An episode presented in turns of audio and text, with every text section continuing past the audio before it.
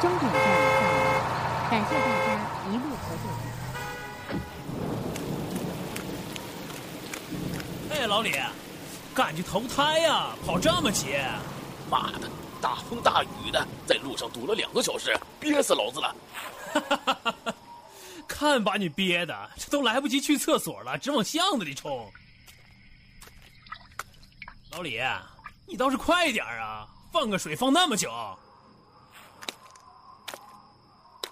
老李，你，再不出来，我可不等你了啊！老吴，老吴，你过来看看，我捡到宝贝了。这盒子上还贴封条，好像真是宝贝，打开瞅瞅呗。操，这什么玩意儿？香肠？这，这这这，这是男人的。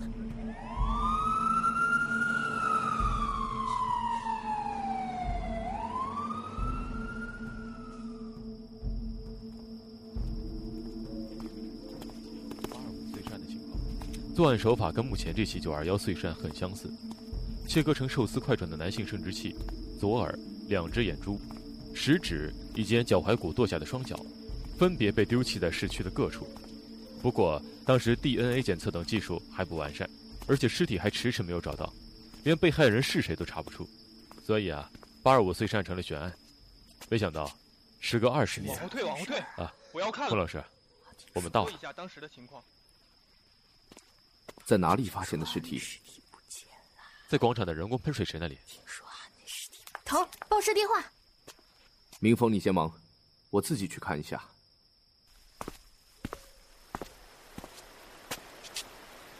你在找什么？给我镊子、小勺、棉签，还有物证袋。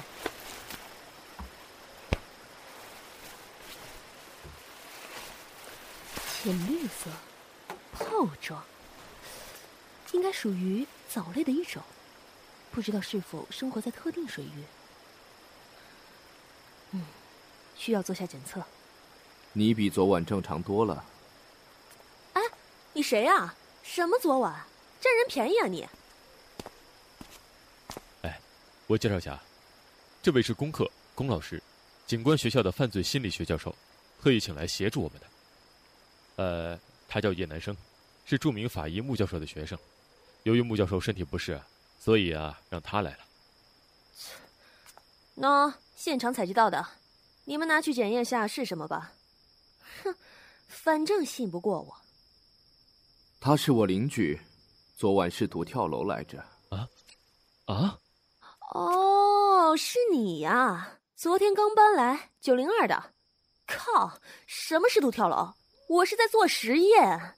测试跳楼自杀之前心脏和神经反应可能带来的死后症状，要不是你，顾老师，你跟我去那边看一下，我觉得有点奇怪。真的只是穆中华穆教授的学生？切，什么嘛！我要说我是老穆女儿的话，你们还会这么狗眼看人低吗？呃，等等，叶南生。这可不像你啊，淡定，淡定。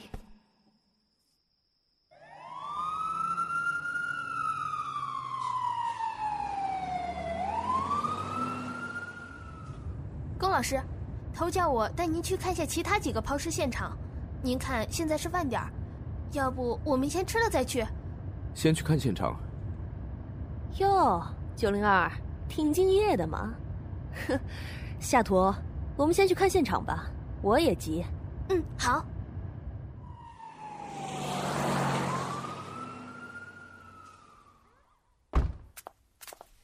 那，那里就是两起案件发生尸块的地方之一，是一路车总站。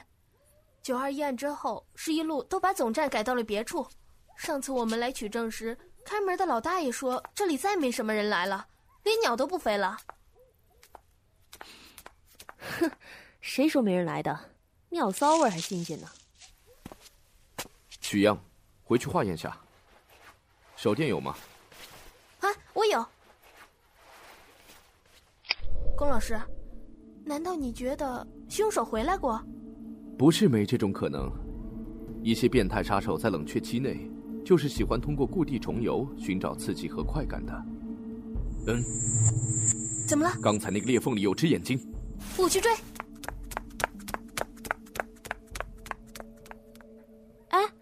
你怎么不追啊？我不擅长运动。哦，好吧，我擅长侦测现场。鞋印尺码目测二十四到二十五之间，运动鞋，安踏品牌。嗯，灯光太暗，我看不清鞋底具体花纹。不过总归是五年前夏季系列中的某双，不是 V 五七六零零一二，就是 S 七五九五一一二。至于身高体重，需要具体测量一下地表受压，再除以均摊面积。才好做粗略估计。当然，不排除存在个人实力习惯差异。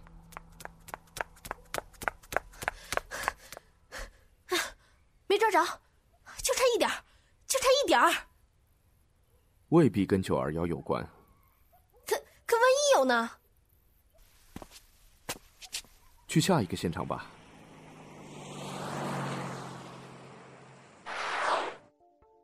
今天死者的家属来认尸了。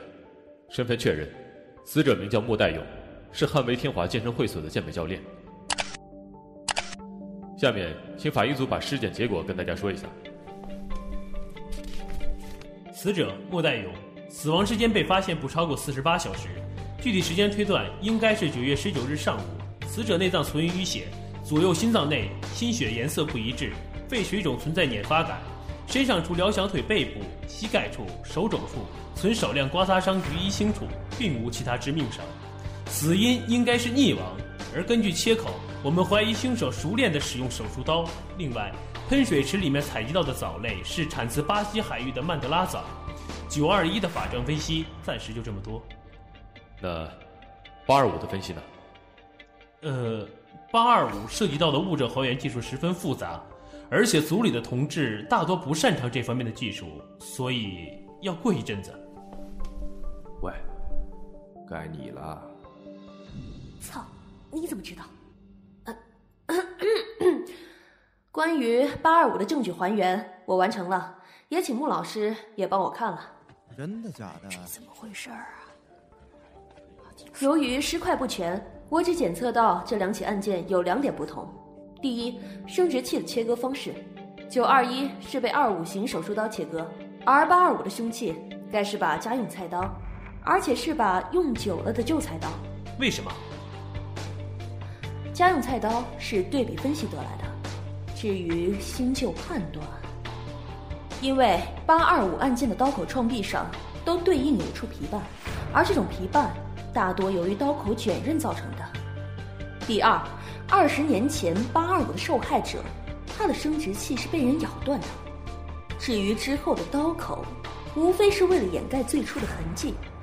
穆老当时有这个推测，但由于那时的技术水平，推测没有被证实。我这次尝试做了次复原，然后发现了这个齿印。因而可以推测，八二五案的凶手也许并没想杀害死者，出于某种恨意。他先伤了死者，进而产生了杀机。八二五检测到的线索目前就这么多，不过关于九二一嘛，叶医生，你继续。你刚叫我什么？呃，叶医生，九二幺，你有其他发现吗？哼，九二一案件的第一案发现场应该是在室内，死者因某种原因昏迷后。被凶手跪放在类似浴缸一类的东西旁，然后压住死者的小腿，把他按进水里溺死的。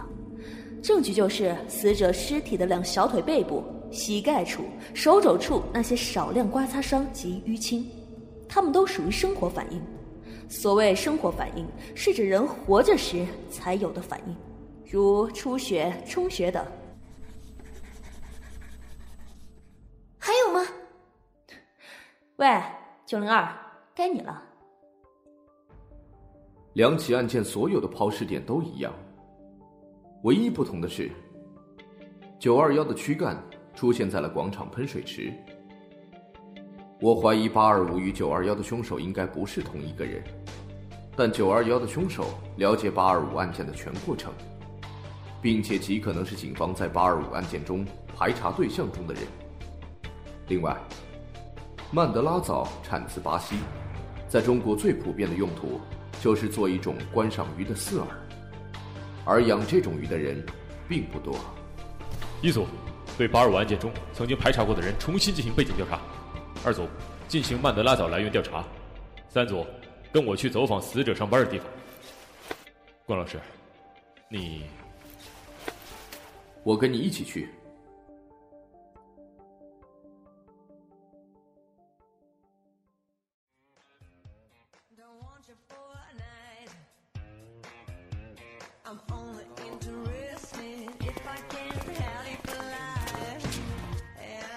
们来查莫代永安的，你们这里谁负责？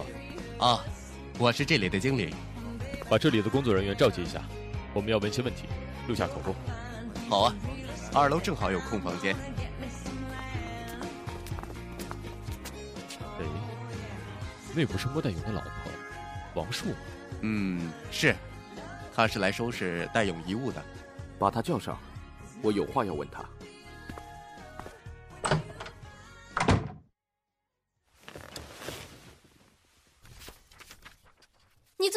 见到莫代勇是什么时候？什么地方？九月十七号晚上，那天是我生日，大家张罗着给我庆生啊。我们一起吃过了饭，然后去 KTV 了。在哪吃的饭？KTV 名字叫什么？饭店叫三棵树，KTV 是在隔壁街的一生一世。莫代勇的家庭生活怎么样？啊？哦。店里结了婚的，就属戴勇和小王感情最好。小王前年调到临市工作，戴勇啊，那可是隔段时间就大包小包的去看他，是吧，小王？啊，啊啊，是的。夏图，你带其他人去隔壁房间录口供，王树留下。是。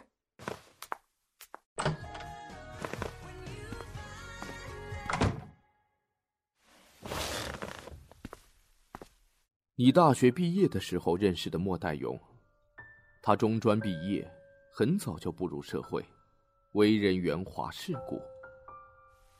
你是社会新人，找工作屡屡碰壁，甚至还被老板骚扰过。莫代勇就是在一次你被骚扰的时候救了你，或许是在个酒吧里。之后，他开始追求你。你父母见的人多。知道莫代勇不是女婿的良选，但莫代勇却把你吃的死死的。最后，你父母只得同意你们结婚。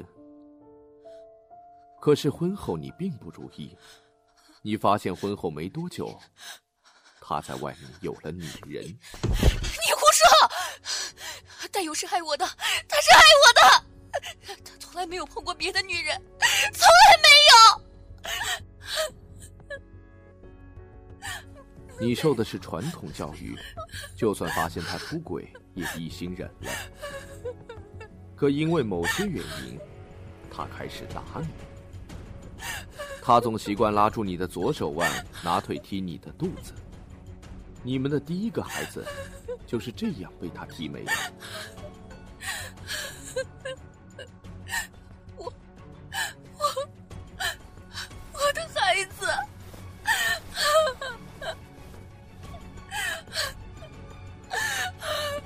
如果只是这样，也许你还会继续忍下去。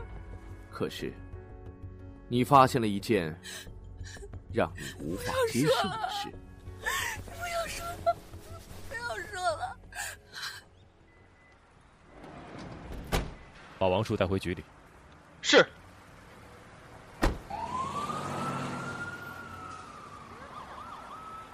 龚老师，这案子算不算是告破了呀？嗯，对面有个面包店。哎，郭老师，欢迎光临。哪种甜品最受欢迎？这种，这种啊，还有这种。捍卫天华的人来，一般买哪种？呃，健身的人一般不吃这些，就收益员小鱼周末偶尔会来。他一般买哪种？他一直都买这种，但这种其实不好吃，都没人买的。要不是老板娘要求，估计早下架了。你还是试试我推荐的吧。刚你说的那几种，还有小鱼买的这种，各一份。谢谢，一共二十七块八，欢迎下次光临。果然不好吃。顾老师，这家面包店有什么问题吗？汉威天华的地段如何？还行，隔着两条街就是著名的金融区。那经理说了，那些白领周末都爱去他们店做健身。嗯，白领会跑两条街做健身，可是会跑两条街买面包吗？而且，老板娘为什么要坚持卖这种口感差、没人买的面包？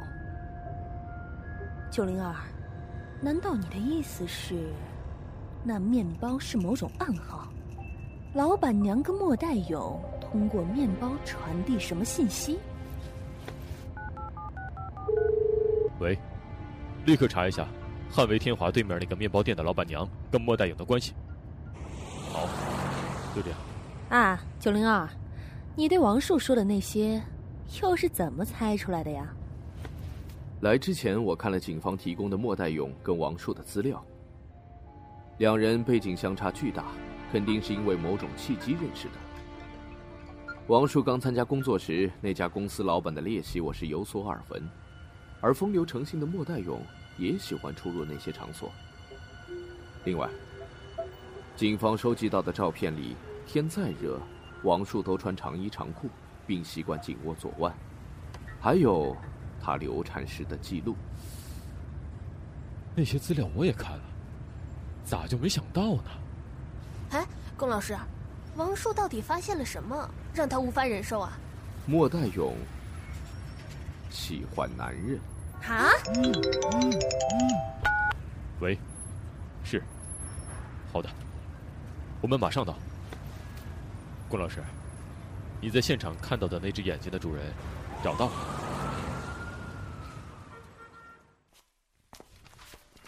他是八二五报案人李存义的儿子李伟，天生脑子就，呃，有点问题，还有癫痫病，爹不疼娘不爱的，有个姐姐。学习挺好的，比较受宠。李义存当年因为八二五案吓得有点神志不清，老婆跟人跑了都不管，还天天把女儿在身边。可没多久啊，他跟女儿一起死在一场车祸里。李伟被发现时晕倒在原十一路总站的报废公车上，经检测，应该发病时不慎跌倒，磕到了后脑，不存在人为因素。喂，我是。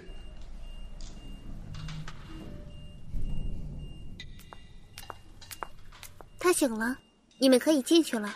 但小分话，估计不太可能。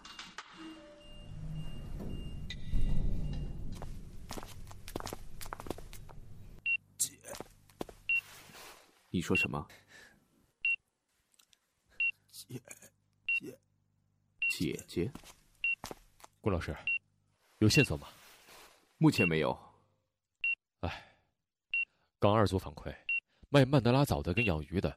都没有作案可能，也许还有其他特定人群可以接触到曼德拉枣。哎，我们先回警局吧。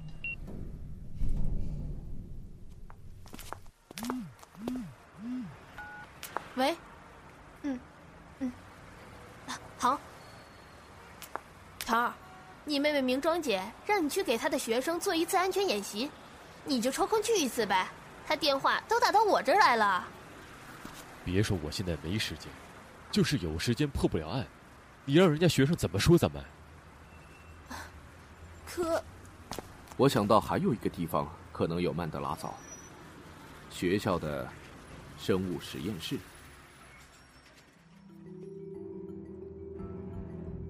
根据面包店老板娘的交代，莫代勇的男性情人杨毅已经被我们拘留。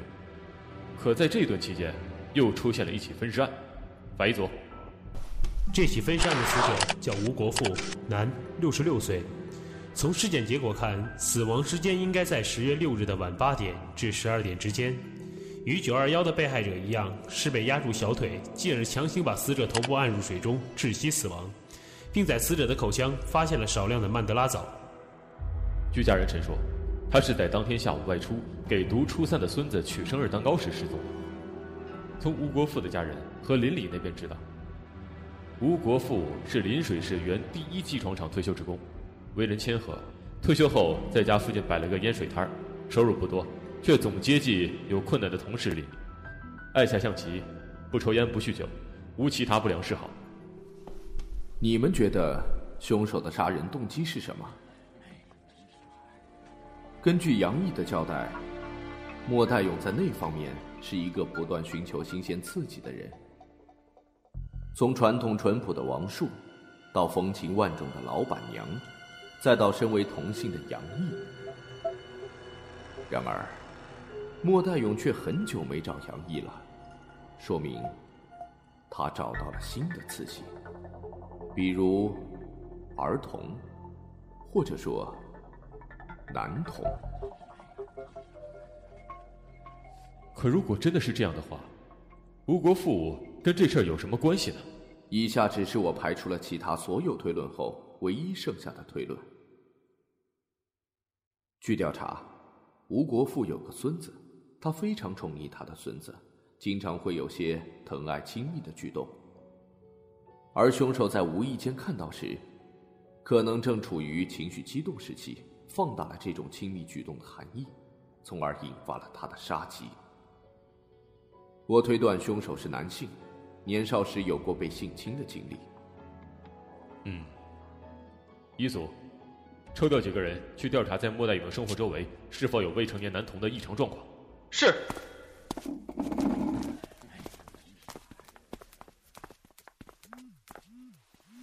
喂，好，我知道了。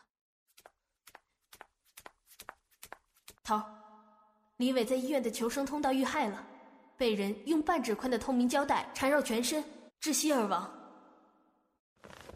把李伟的遗物全部拿来看一下。龚老师，临水市第二中学是莫代勇猥亵的那两个男童的学校，与吴国富孙子就读的学校范围内唯一有曼德拉藻的学校。今天，我让学校的教导主任把有机会接触到曼德拉藻的老师请来进行询问。嗯，霍一鸣，你进来，请坐。霍一鸣。今年的九月十八日零点至三点间，你人在哪儿？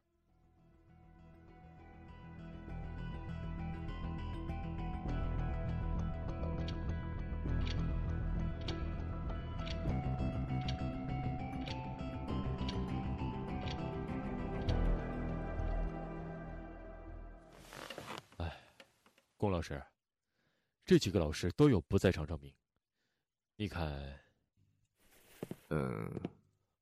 刚刚陪着周恒老师一起来的那个女人是谁？哦，她叫关丽，是周恒的女朋友，也是我妹明庄的闺蜜。你让人去查一下关丽的背景。啊，关丽？她怎么可能？在李伟的遗物钱包里，有一张照片，是她。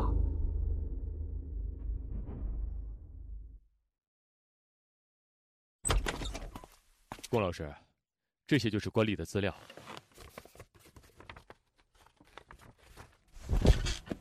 抓人吧！下图，通知一组、二组、三组，立刻出警，前往官吏家。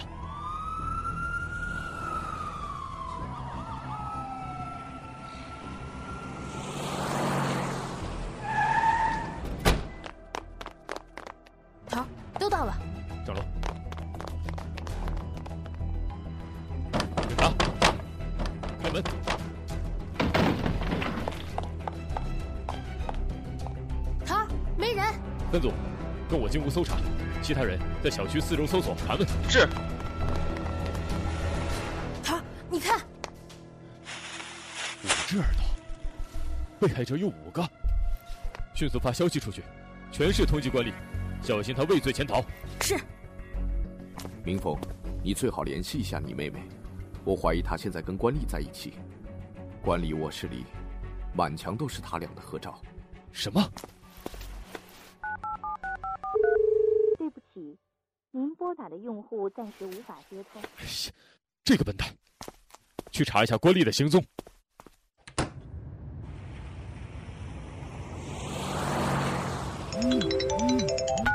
明壮，你在哪里？他跟我在一起，好的很。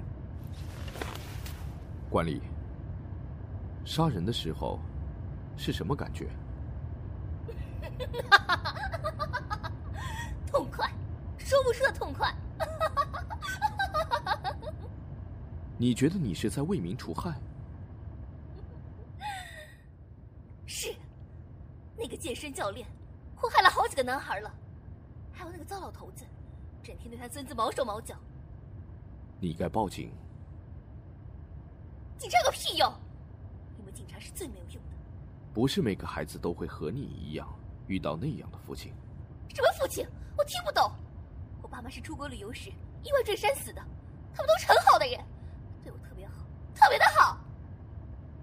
好到最后，你母亲亲手杀了你父亲，把他分尸抛在了临水的几个地方。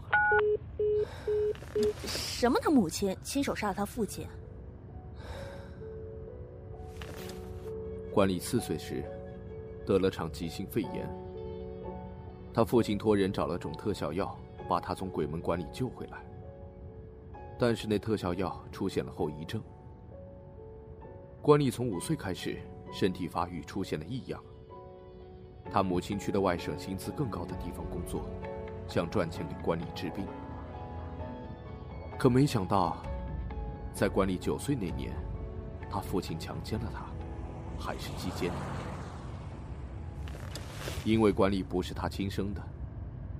关丽其实是男的，他父亲在药里加了雌性激素，把关丽变得不男不女。关丽的母亲发现真相后，杀了关丽的父亲，并且分尸。关丽上大学后喜欢上了一个人，明庄，但他又觉得自己没资格喜欢他，所以。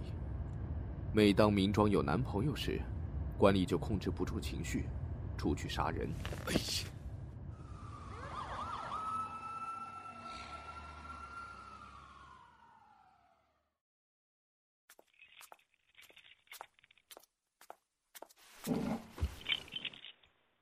我有几个问题要问你。我想先问问，你们是怎么怀疑上我的？李伟。李伟在意识不清时一直喊着“姐姐”。一个全家包括他姐姐都不疼他的人，我相信他喊的并不是他亲生姐姐，而是一个对他好的姐姐。你们小学时的合影一直存放在他的钱包里。哦，那又怎样？你们不是在找男性罪犯吗？购物清单。我们查了你近一年固定在一家超市购买的清单，里面缺少了一样东西。是什么？卫生棉，正常女性每个月都要用的卫生棉。原来如此。你是故意留下曼德拉走的吧？是啊，我累了，真的不想再杀人了。我有时候都想。你们怎么就抓不到我呢？你母亲当年把你父亲的生殖器丢在十一路总站那里，我想，那该是你第一次遭侵犯的地方吧？哼，不是第一次，而是次数最多的地方。他和我妈在他之前有人，就变着法儿的祸害我。烟头、玻璃片你们想得到的。想不到的，他都做过。我妈知道后气疯了，咬断了他的命根子，然后杀了他。当着我的面挖了他的眼珠，割了他的耳朵，剁了他的手。这样，他再不能祸害人了。那其他地方呢？哼，十三里斜街原本有个电影院，他们恋爱那会儿，常去那儿看电影。至于江北公园，是我妈知道真相前，和他去的最后一个还算浪漫的地方。最后一个问题，你杀李伟的真实原因是什么？神探也不知道，可惜你永远不会知道。我答应过那个人，绝对不是。九零二，刚有人让我把这盒子转交给你啊。丢失幸福的记忆城市深处死去的亡灵无声走过那些高楼他们在找自己的幸福残缺的身体会在哪里？不是所有善良的借口都能伸出罪恶的手。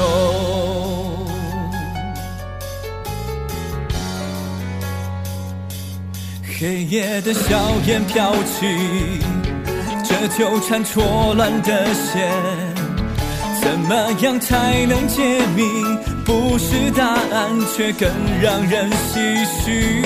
向情深尝试禁忌，只不过想要结果。不要问曲曲折折，满眼彷徨，残忍是什么？他举起手里的刀，他禁锢心中的牢，享受鲜血洗礼。寻寻觅觅，在一天一天的走失，城市深处死去的黄昏，无声走过那些高楼，他们在找，着迷失自己，残缺的身体怎么修补？城市深处失去的亡魂，无声走过那些高楼，他们在找，着迷失自己。残缺的身体怎么修补？啦啦啦啦！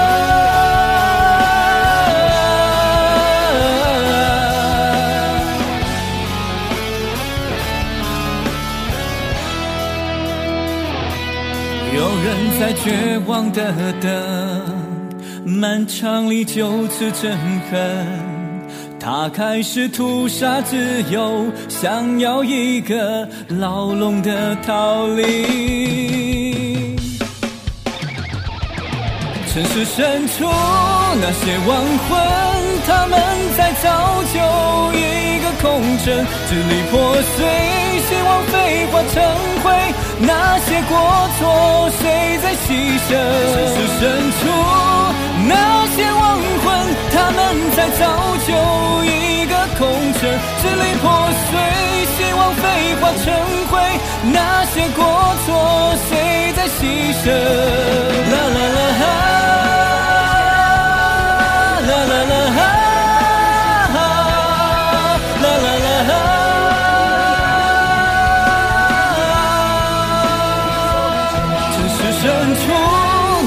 黄昏。他们在造就一个空城，支离破碎，希望飞化成灰，它慢慢消失。